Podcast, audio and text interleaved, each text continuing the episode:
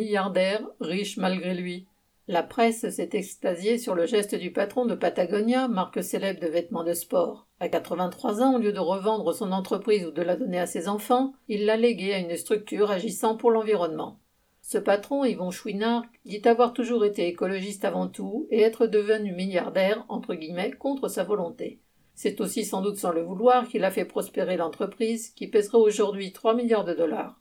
Pour un peu, on pourrait croire qu'il a gagné sa fortune au loto.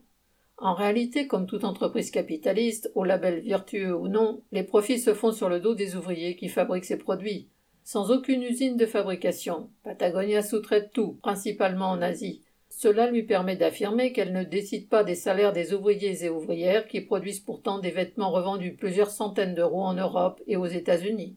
Sur son site, elle dit qu'elle, entre guillemets, réfléchit à comment faire pour qu'ils soient mieux payés, mais en attendant, elle empoche les profits.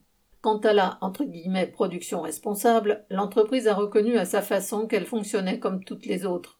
Une publicité qui a fait du bruit en 2011 demandait aux clients de ne pas acheter la veste présentée, car il avait fallu 135 litres d'eau et 20 livres de CO2 pour la fabriquer. Quant à la cession de l'entreprise, l'agence de presse Bloomberg affirme que l'opération permettrait à la famille d'échapper à des centaines de millions de dollars d'impôts.